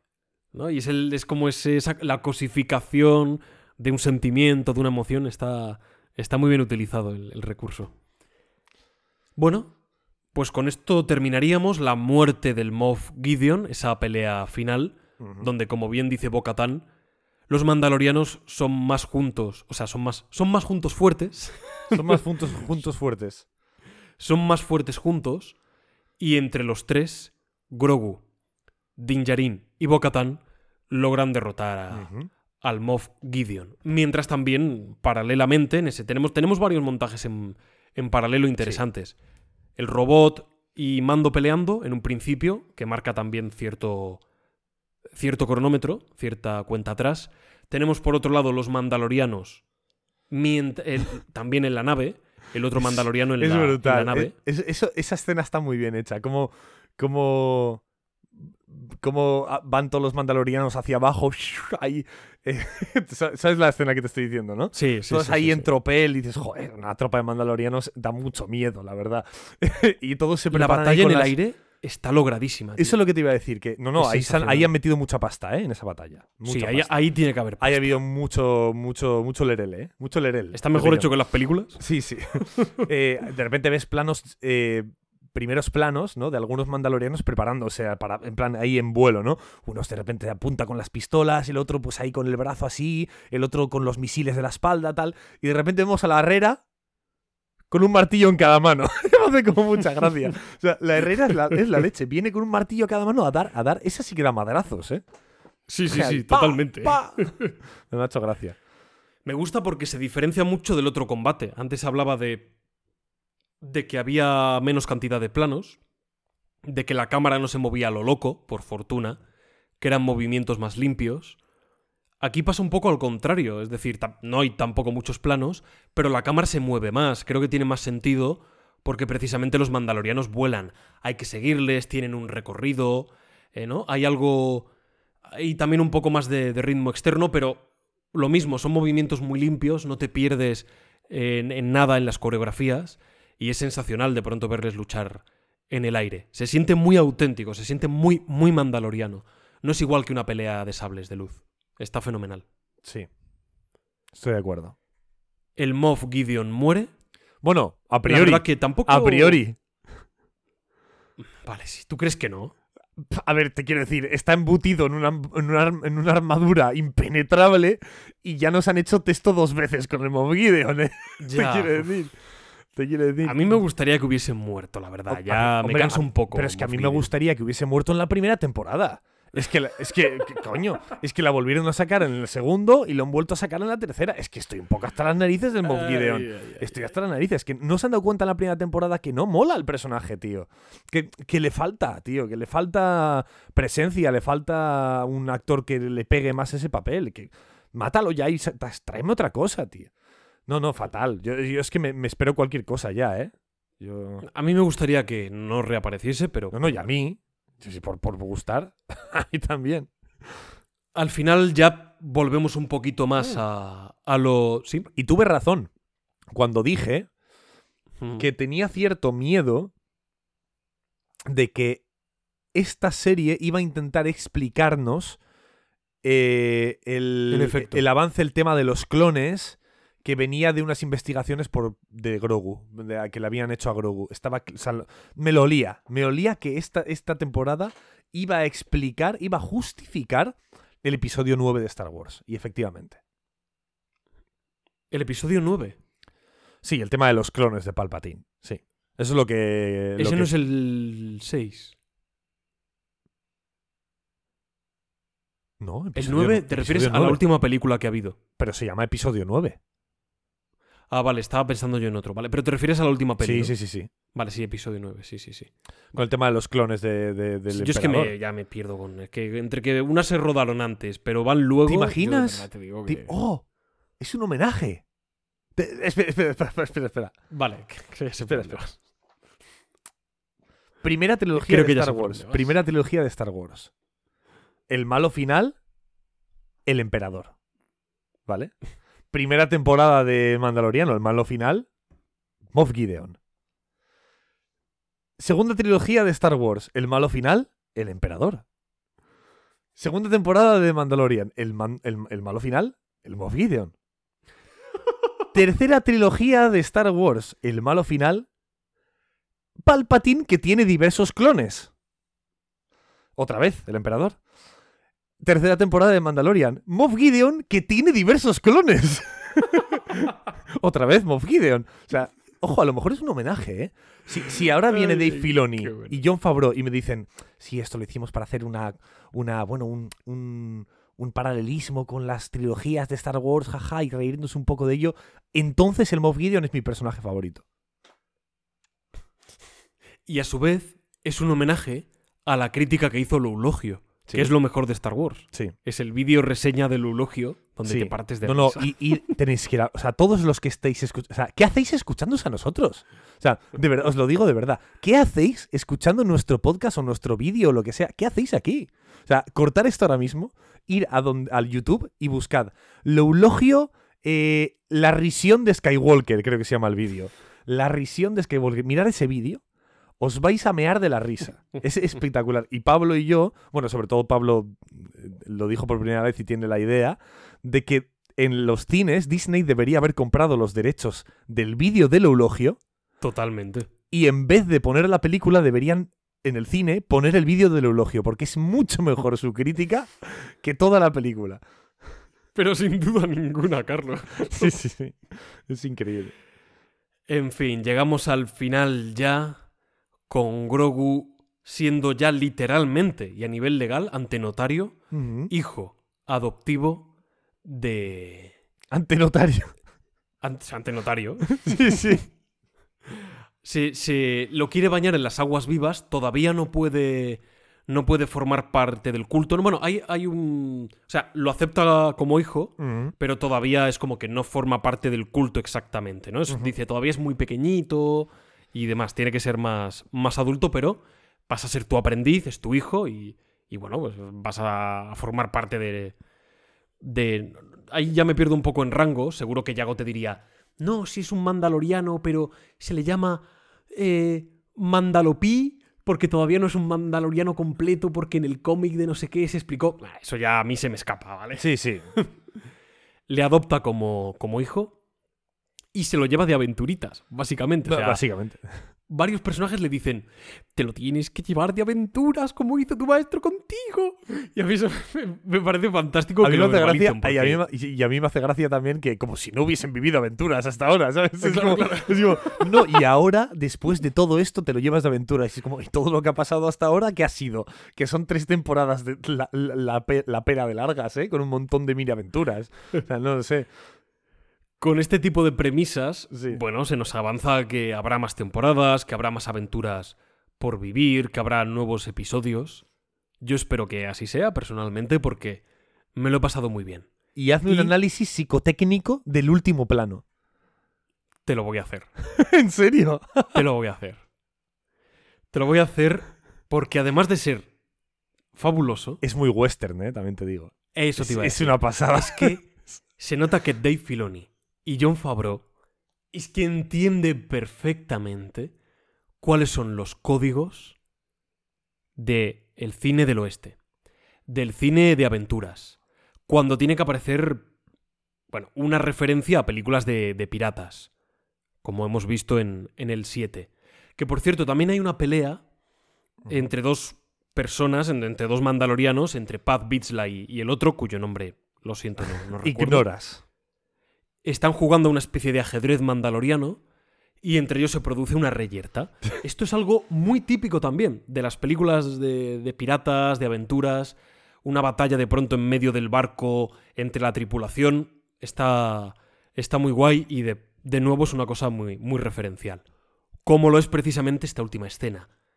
A Mando le conceden unas tierras, una pequeña cabaña, que es algo muy de, de muy de típico cazarrecompensas villano del oeste, que en el fondo tiene corazón y aspira a, a obtener algo más. No, yo me conformo con una pequeña parcela y unas tierras para cada día poner ver- poder ver la puesta de sol, ¿no? Esto es algo muy del oeste, vivir un poco en tranquilidad, más asentado, Sí. y Grogu jugando con una ranita. De pronto un ambiente más bucólico, de inocencia, mando con los pies apoyados sobre una, una valla. Ah, me parece un plano sensacional. Claro, hasta. Podríamos terminar aquí. Pero es que hasta. Se nos ha olvidado un plano. Se nos ha olvidado un plano. Que era mi titular. Se nos ha olvidado un plano. ¿Sabes de cuál hablo, no, Pablo? Sí. En mi titular yo he dicho. Grogu ha levantado las manitas. Es que hay, hay una escena que es espectacular. Es espectacular. Cuando toda la nave revienta contra la nave. contra la base imperial. Claro, se produce una explosión ahí de. Yo qué sé. Eso parece. Iba a decir una barbaridad, menos mal que me he callado. Pero bueno, eh, que bueno, ya sabes. Hay un montonazo de, de fuego por todas partes. Claro, Bo-Katan y, y, y Din Djarin van a acabar calcinados. Oh, sí, sí, sí, sí. Estaba pensando, pero pensé que te referías a otra cosa, no, sé por qué, y me acabo de acordar, acabo de caer en la cuenta. Ya está, ya está, ya está. Bo-Katan y Din Djarin acaban- iba- van a acabar calcinados. Y de hecho, hay me hace gracia un movimiento que es muy bonito, es muy, es muy chulo. De que Bo-Katan en, en el último segundo, antes de que les alcance el fuego, con ese pequeño escudito que tienen los mandalorianos, intenta proteger a Grogu, ¿sabes? De todo eso. Porque ellos es como, vamos a morir, pero al menos que Grogu, vamos a intentar que Grogu sobreviva. Y es precioso como a corte tenemos a Grogu levantando las manitas así. ¿Vale? Tal que así. ¿vale? Eh, está haciendo un escudo de fuerza para evitar el fuego a lo- a lo- tanto a los dos mandalorianos como a- al propio Grogu. Ya está, es que es mi titular. Esa escena de Grogu levantando las manitas y haciendo cosas, es, es, es increíble. Es increíble. Bueno, bueno, Carlos, para ti termina esta tortura de tener que ver el Mandaloriano. Oye, gracias mí- aquí, Chambas, porque gracias a ti se ha cortado menos de lo que debería. Luego me ha ido. ¿Me has vuelto a perder en la última Sí, media pero, hora? pero. No, la última media hora no. Vale, es que ya me pone que tengo conexión estupenda. Pues ya desde está. hace ya un ratito. Pues entonces, genial.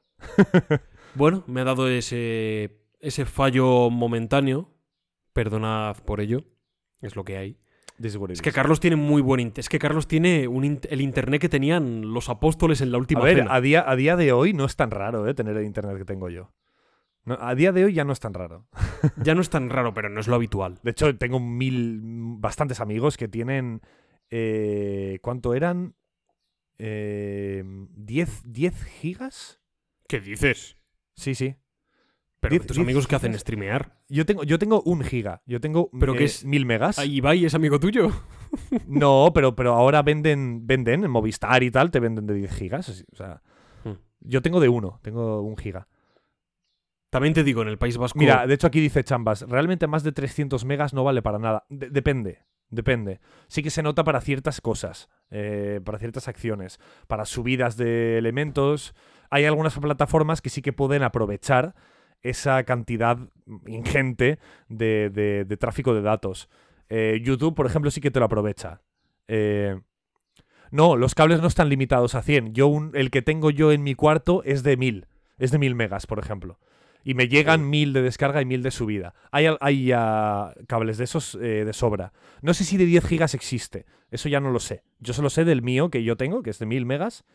Y, y tengo el ese. Y YouTube, por ejemplo, plataformas como YouTube, eh, la plataforma morada, e incluso la- las descargas de la Play y tal, sí que pueden aprovechar eh, descargas muy elevadas y muy rápidas. Pero bueno, generalmente es verdad. El- y el puerto también me extraña, dice. Que- creo que sí, creo que los más modernos, creo que sí. Pero bueno, no, tampoco me hagas mucho caso, champas, que no soy aquí experto. Pero bueno, eso es lo que iba a decir. También te digo que en, en el País Vasco vais en el siglo XXII ya, ¿eh? Sí, un poco. Oye, compara- A ver, tú estás en Madrid, cabrón. Te quiero decir. Sí, pero eh, cuidado, ¿eh? Ya, ya, ya. Cuidado. En Extremadura no llegan ni 600. Hombre, ya. No, no, y además me hace mucha gracia porque se supone que tú tienes fibra óptica. Ni de coña, eso es fibra óptica. Una vez hiciste una. una, una... ¿No te acuerdas que te dije, haz Es una, verdad, hice... una prueba de sí. conexión y te dio como 8 megas y era como. Eso Pero no es fibra ¿la óptica". hice en el otro piso en el que estaba o en este? No, no, la hiciste en hoyos, en hoyos. Ah, vale, en hoyos, en hoyos. Que te habían puesto una fibra óptica, me acuerdo, se supone. Mi- y- A mi padre le estaban cobrando por 600 Sí. y cuando llamó dijo, oye, ¿qué está pasando aquí? Le dijeron, sí, sí, es que no llegan 600. Pero le estaban cobrando por 600, tío. Alucinante. Qué movida. Alucinante. Pero bueno. Alucinante. En fin. Esto Pues ya nada. es otro tema. Pues nada, hasta aquí, ¿no? El Mandaloriano. Hasta aquí, dame Hasta una aquí. conclusión. Una conclusión. Eh, creo que para la cuarta temporada me voy a bajar del carro esta vez. Hmm. Si hay una cuarta temporada, yo me voy a bajar del carro. O sea, no hay.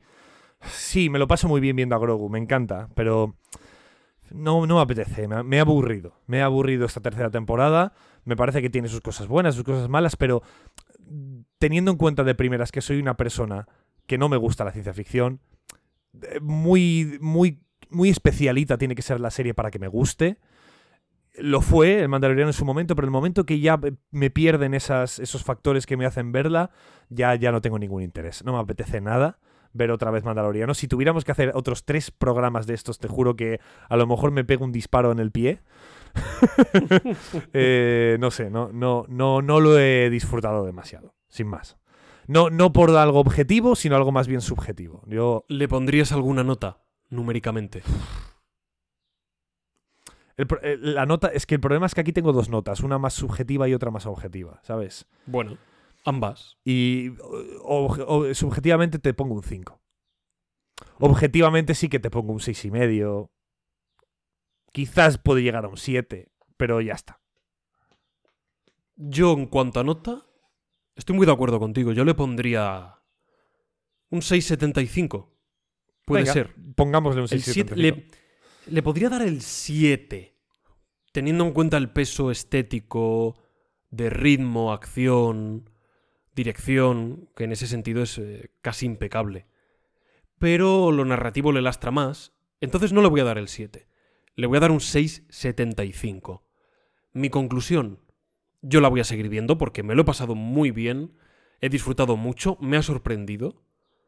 Es la temporada, siendo la peor de las tres, es casi con la que más he disfrutado, eh, curio- curiosamente. O sea, tú estás en el Entonces barco, me ¿no? gustaría- Para una, ¿Cómo, cuarta, cómo? para una cuarta tú estás en el barco. Sí, sí, yo quiero verla porque he- me he divertido un montón y a mí me gustaría que para la cuarta se pudiesen permitir una mayor coherencia. Más que coherencia, que se tomen el tiempo que necesiten para representar algunas de las cosas. Si hay que limitarlo, pues que lo limiten. El número de personajes, el número de subtramas. ¿Que necesitan más tiempo? Pues que se lo tomen, no, no tengo problema. Pero que vaya, que sea adecuado la duración con lo que quieren contar. Eso sí. Y que haya un punto de caos. Quiero ese punto de caos, de imprevisibilidad. Eso me ha gustado mucho de esta temporada. Eso sí me ha gustado. Bueno, Dicho esto. pues Pablo, te voy a decir. Dicho ah, bueno, no esto- has terminado, ¿no? No, no, Ah, dicho esto, que, que bueno, que tenemos redes sociales donde deberíais seguirnos, como ya bien ha dicho Cuéntanos. Carlos, el refugio del Sherpa en todos lados, en todos. Pero no creo que estéis en Twitter. Estamos, en- vale, en Twitter estáis, pero en Instagram, por ejemplo, se, se me hace difícil pensar. Sí, también. Vale, joder, En la también plataforma estáis- morada. En la plataforma morada. Ah, no, no creo que estemos en la plataforma. También. También estamos en TikTok. También. En Toctic. Y también tenéis aquí en la descripción, como bien además lo, lo comenta Chambas Gracias, en nuestro link de Discord para el- nuestro servidor de- del refugio del Serpa, por si queréis entrar ahí y criticarnos a fuego. Entrar ahí En y decirnos, ah, menudos papanatas, menudos bobalicones, ¿sabes? Así, insultos del, del- del siglo XX, que son más divertidos. Y después de este episodio, en próximas semanas, Uh, uh, se vienen podcasts interesantes. se vienen dos semanitas o tres bastante complejas ¿eh? y completas también. Creo que va a haber en estas tres semanas próximas cinco podcasts. O sea, no, no es ninguna broma. Creo que va a haber cinco. ¿Tanto? Sí. Creo que cinco podcasts. Bueno, este es el primero de ellos, que esto es claro, se está subiendo un jueves, pero se está grabando en directo y para, y para vídeo de YouTube en un domingo, ¿vale? Así que aquí quienes están en, quienes están directo lo están viendo como con cuatro días de antelación. Pero sí, este será el primero de cinco podcasts seguidos que va a haber a lo largo de estas semanas. Así que se vienen cosas interesantes. Y nada, Pablo, ¿Se puede avanzar algo o no? avanza. Avanza. Vale, pues diremos así simplemente que, por supuesto, seguiremos, eh, o mejor dicho, Carlos seguirá con las narraciones del Señor de los Anillos, Hombre, con los supuesto. audiolibros, por supuesto. Vamos a continuar con Indiana Jones. Ya tuvimos el arca perdida, en busca del arca El perdida. arca prohibida, sí. del arca prohibida para Carlos, todas son eh, algo Indiana Jones y Tararí prohibido. Y Tararú prohibido. Eh, toca ahora el templo maldito. Prohibido. Lo subiremos el día 5, si no me equivoco, Carlos, o estoy patinando. Mm, puede que estés patinando, no lo sé. Sí, Ahora mismo no espera tengo un el momento. calendario. Para no, yo sí lo tengo aquí a mano. El día 5, digo, el 11. He dicho el 5 porque ese día lo grabaremos. Aprox. Vale, perfecto. Pero lo, por eso me he equivocado. Pero lo subiremos el día 11. ¿De acuerdo? El próximo análisis de la, de la segunda parte de Indiana Jones. Y, y Y algo también bastante especial. Bastante especial. Bueno, pero podemos incluso decirlo, ¿eh? O sea, no, podemos. Muy, bastante especial. Lo, lo voy, lo voy a decir. No, es verdad, no es algo. eh, quiero decir, no voy a decir de qué vamos a hablar, ¿vale? No voy a decir de qué va a ir el podcast, pero voy a decir por qué es especial. ¿eh? Una de las, de- uno de los porqués. Va a ser nuestro primer episodio para fans, ¿vale? No solo nuestro primer episodio para fans, sino que es nuestro episodio número 100 del podcast, por eso lo vamos a hacer. Es un episodio celebración, por así decirlo, de 100 podcasts del refugio del Serpa, ¿vale? ¿Qué significa que sea un episodio para fans? Que solo pueden escucharlo aquellos que están aportando de forma económica, monetaria al podcast. Eh, Suena un poco mal, pero también es una manera, no es una manera de fastidiar a los que no pagan, sino una manera de, de, de, de- ¿cómo se dice, no? De, Recompensar. de recompensar a los que sí. No, no- no- no- hay que verlo como una forma, sino de la otra. Y nada, es un podcast interesante. Además, te digo una cosa. Sí. No pasa nada. O sea, va a ser una mierda por la que vais a pagar. Qué tonto eres. No, pero bueno, eh, hay, ya hay algunos to- que, que- que todos los meses aportan algo, entonces ahí, pues esa gente la tendrá ahí y será una, una recompensa y unas gracias eh, tremendas. Y nada, Pablo, te digo una cosa. El Mandaloriano, Dime. el dime, Mandaloriano ha dejado de volar. Ha cortado sus alas. El Mandaloriano está en una granja, ahí, en medio de Nevarro, con Grogu jugando con ranitas, con un banjo en la mano tocando una canción de Johnny Cash. Pero aunque el mandaloriano deje las grandes alturas, ¿sabes quién no va a dejar nunca las grandes alturas? Los, podca- quién? los podcasters del refugio del Sherpa. Esos Sherpas que sin agotarse nunca jamás siguen subiendo a la cima del entretenimiento.